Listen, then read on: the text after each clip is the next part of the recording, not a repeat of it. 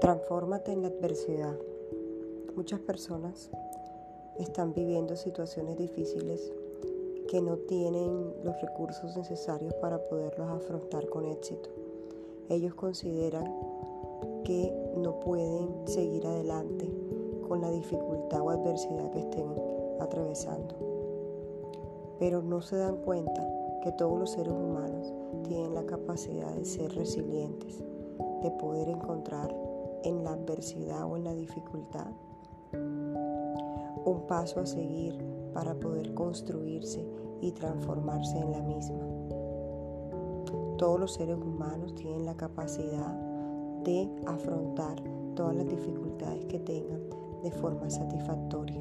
Solamente saber y conocer en qué consiste, cómo está afectando esta dificultad en mi vida, en mis pensamientos, en mis emociones y en mis conductas. Dar un alto, un pare, ver la situación, analizar la situación y también redescubrirse, hacer un autoconocimiento frente a la misma y buscar todas las formas posibles, cambiar todos los pensamientos negativos, pensamientos de pronto de minusvalía que puedan sentir frente a esta adversidad y poderlos cambiar de forma positiva. También darse cuenta que ser resiliente implica adaptarse a la adversidad, reconocer la dificultad y buscar las formas necesarias positivas de poder transformarla.